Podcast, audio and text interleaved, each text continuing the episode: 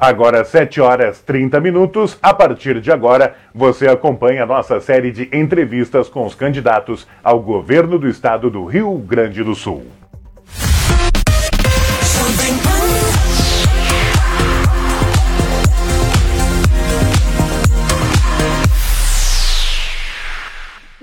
A partir de agora, também conosco a Jovem Pan Grande Porto Alegre 90,7 FM. Um abraço ao amigo e colega jornalista Fernando Zanuso. A sequência das entrevistas foi determinada por ordem alfabética e em conformidade também com as agendas dos candidatos. O principal enfoque das perguntas são as propostas dos candidatos para as regiões metropolitanas da Serra Gaúcha e Grande Porto Alegre, além dos principais temas do Estado, como economia, infraestrutura, saúde e segurança. Estão sendo entrevistados todos os candidatos com representatividade na Câmara Federal, conforme determina a legislação eleitoral.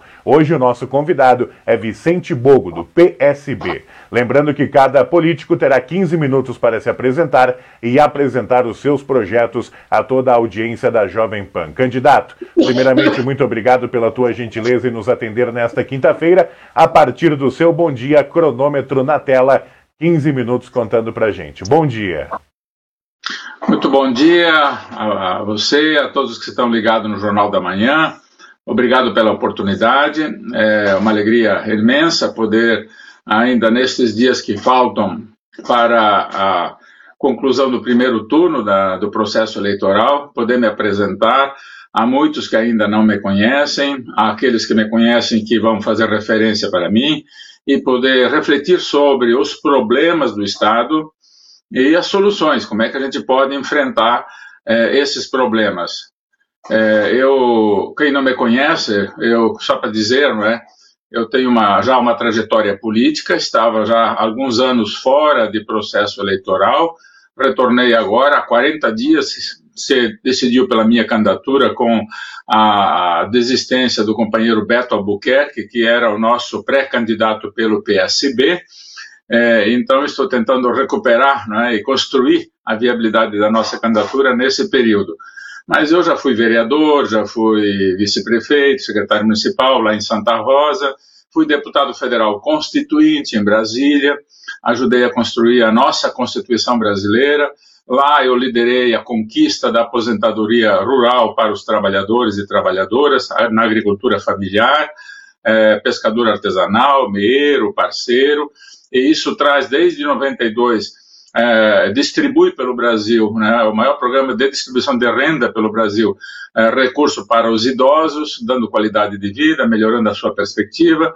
Lá eu trabalhei pela criação do SUS, que na atualidade passa por enormes dificuldades, dado a ampliação do atendimento que faz, é, incluindo o fornecimento de medicamentos e a redução é, do orçamento, é, e com isso a formação das longas filas que temos que resolver. É, lá eu apresentei na Constituinte 111 projetos para incluir na Constituição, consegui aprovar 32, e considero um dos mais é, efetivos no resultado lá naquele momento, aos meus 29 anos na ocasião. É, depois fui vice-governador do estado no período com Antônio Brito, a ocasião em que eu trabalhei e desenvolvi o programa de reconversão da atividade produtiva da metade sul do Rio Grande, que começou a mudar a realidade desta região, que ainda é mais pobre, é, é a mais pobre do estado, mas que já se desenvolve bem com diversificação da sua atividade, sobretudo primária. É, desenvolvi um programa para ajudar a recuperar a agricultura na época através do Recoop, que é para ajudar as cooperativas agropecuárias a se viabilizarem e se fortalecerem. Hoje, veja que as cooperativas no Estado geraram no último ano mais de 70 bilhões eh, em recursos na economia do Rio Grande do Sul, o que é muito positivo. Presidi ao CERD, portanto, a organização das cooperativas do Estado, criei o SESCOP, Serviço Nacional de Aprendizagem do Cooperativismo, enfim, tem uma história aí de trabalho, eh, dirigi empresas públicas, empresas privadas, é, eu estava me dedicando mais ao campo da educação, porque a minha formação inicial profissional é professor, sou educador, sou, vamos dizer assim, é, uma pessoa de formação humanista, E como tal, dentro do quadro que nós estamos, me vi desafiado a aceitar o convite de concorrer ao governo e, e, ajudar a fazer um debate maduro e responsável, porque nós precisamos trabalhar seriamente os nossos problemas e, sobretudo, claro. o político tem que lidar com transparência com o cidadão. 11 minutos e 20 segundos ainda de entrevista, temos assuntos importantes para abordar, candidato, mas eu quero te perguntar primeiro. Uh, o senhor disse que estava fora da política, resolveu voltar agora por conta da desistência do Beto Albuquerque. Como foi esse processo de desistência da candidatura dele e o que isso influenciou na tua candidatura até aqui em todo esse processo eleitoral? É, bem, eu, na verdade, é, desde o início da pandemia, quando começou aquela conversa de fecha tudo, havia, antes da pandemia, já um conflito enorme pela polarização política no país, é, questões que se levantavam sobre soberania nacional, é, o risco de, de, de, haver conflito social, eu me, me uni com outras pessoas, empreendedores, jovens empreendedores, profissionais liberais, criamos um movimento denominado Reage Brasil, com quatro propósitos: um de defesa da soberania nacional, o outro de defesa da democracia, a defesa da paz social e de manutenção da economia ativa, para evitar que as pessoas perdessem emprego e caíssem na miséria, não é? E a partir daquela discussão, o grupo também acabou incentivando que eu voltasse a me colocar à disposição para disputar algum mandato, já que eu não tenho mandato desde 1999, né? portanto, há 22, 23 anos que eu não, não ocupo um cargo eletivo. Tá? É, aí, na medida que eu fui aceitando essa ideia, me coloquei à disposição para ser candidato ao Senado, é, na chapa que eu pensava compor com Beto Albuquerque. Mas o companheiro Beto Albuquerque vinha dizendo que se não conseguisse uma coligação, é, ele não iria adiante com a candidatura, no que pese já ter trabalhado dez meses, inclusive na construção do programa de governo que eu acabei herdando, né?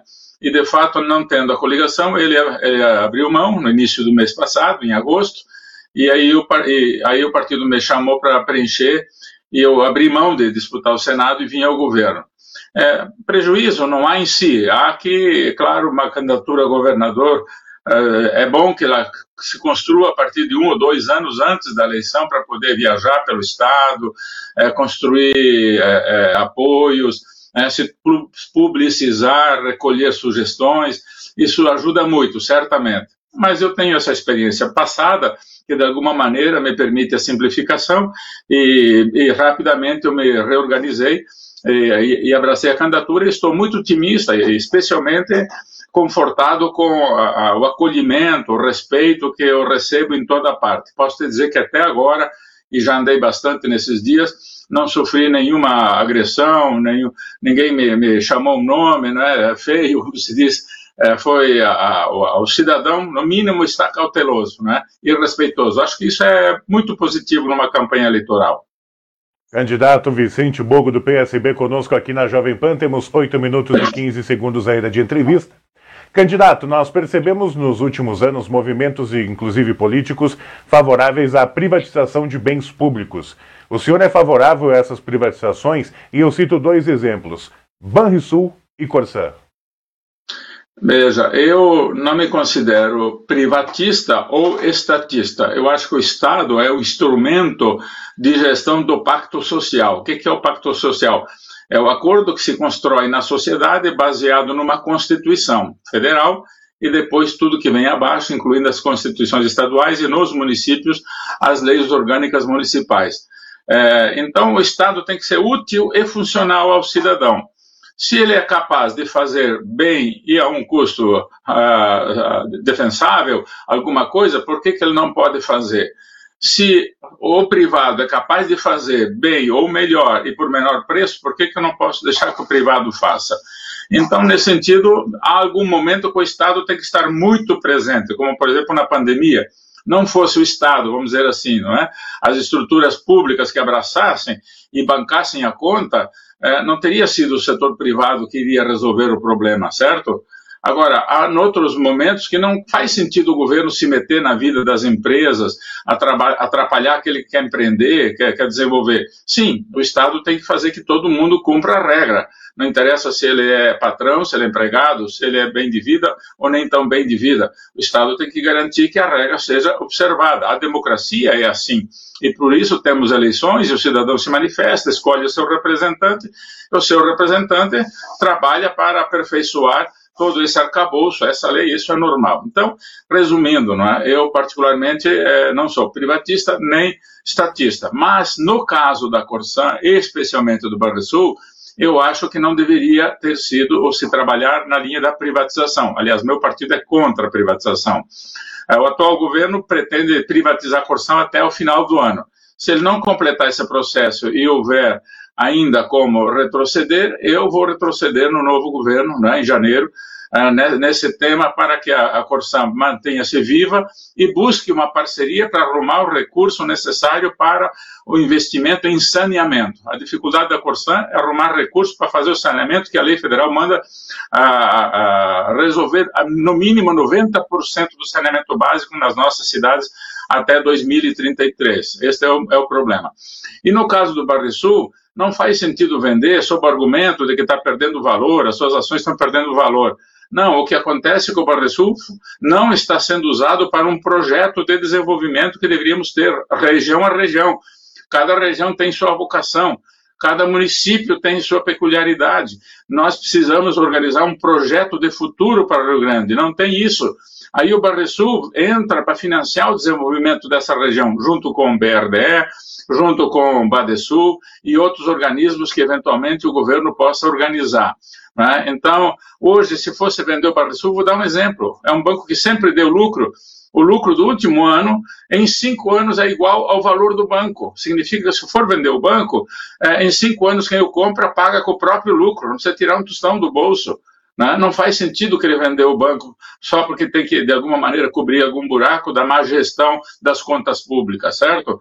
Ou, de outro modo, comparando, o valor do Banrisul hoje em torno de 4, 4,5 bilhões de reais, vai pagar sete meses de salário e depois acabou também. É o último patrimônio que nós temos, mas que é um patrimônio que tem sim a possibilidade de ser usado muito bem é, para promover, fomentar o desenvolvimento do nosso Estado. E é onde eu quero direcionar o banco. Não para que ele seja hoje um banco comercial para competir com os grandes bancos privados. Não é essa a função do Banco do Estado. Candidato, o governo federal aprovou a entrada do Rio Grande do Sul no regime de recuperação fiscal e isso acaba estabelecendo um teto de gastos ao novo governador. Se eleito, o senhor pretende dar andamento a este plano nos termos que está e que foi aprovado ou prevê alguma alteração? E ainda, como pagar a dívida do Estado e manter os serviços públicos, candidato? Vamos lá, temos bastante coisa e eu vou tentar resumir. Primeiro, é, é fundamental que nós é, traba trabalhemos para garantir o chamado equilíbrio fiscal. O que, que é o equilíbrio fiscal? Que o gasto do governo não seja maior do que a arrecadação, ou que a arrecadação é, tributária cubra os gastos do governo. Infelizmente, embora tenha sido propalado aí que o governo atual tenha alcançado isso, não alcançou. É, o governo alcançou foi chamado equilíbrio orçamentário no ano passado e provavelmente neste ano. Né? O equilíbrio orçamentário é uma coisa, equilíbrio fiscal é outra. Por quê? Porque o governo a, a, a, conseguiu o equilíbrio das contas graças às privatizações ao dinheiro que recebeu do governo federal e a inflação que aumentou, sim, um tanto a arrecadação. Então, não tem mais essa entrada no futuro do dinheiro federal e nem das privatizações, a não ser que privatize ainda agora a porção ou, e no futuro, eh, se não, quem for governador, se não for eu, venda também o Barrisul, que eu sou contrário à venda. Né? Então, primeiro esse ponto, não alcançamos o equilíbrio fiscal. Para piorar, o governo federal, para dentro do ano da eleição, para poder baixar preço de combustível e com isso não perder popularidade, é, utilizou o ICMS do Estado para fazer isso. Cortou o ICMS do, dos estados unilateralmente, desrespeitando o sistema federativo, ao invés de tirar do seu imposto, tirou dos estados. E o Rio Grande do Sul, por conta disso, vai perder o ano que vem, deixar de arrecadar dados do Tribunal de Contas do Estado, 5,7 bilhões de reais. É muito dinheiro. 15 anos desta perda é igual a uma nova dívida do Rio Grande do Sul. Em 15 anos, nós vamos ter duas dívidas com essa medida. E é por isso que o Estado está né, tá meio escondido isso aí, é, no sentido que os políticos não estão querendo falar muito, e eu venho denunciando há mais tempo, o orçamento do Estado encaminhado à Assembleia Legislativa para o ano que vem já prevê um déficit, de novo, e altíssimo, de 3,7 bilhões de reais. Então, nós temos que mexer nesse negócio. Primeiro, para que o governo federal compense o Estado dessa perda que impôs. Porque a lei que foi aprovada no Congresso, proposta pelo governo, essa lei não prevê a compensação. O governo federal está admitindo, talvez, o atual, mas se não for ele depois, eu não sei como é que vai ficar, talvez compensar o, a, o prejuízo desse ano, no ano que vem, que são 2,4 bilhões de reais. Então, se, se assinou um regime de recuperação fiscal ali atrás, e ele já foi rompido pelo próprio governo federal nesse sentido. Aliás, é muito ruim o contrato feito, porque ele é um contrato que obriga o Estado a seguir uma série de regras, ele é feito única e exclusivamente para pagar a dívida federal e retirou quase toda a autonomia de gestão do Rio Grande do Sul.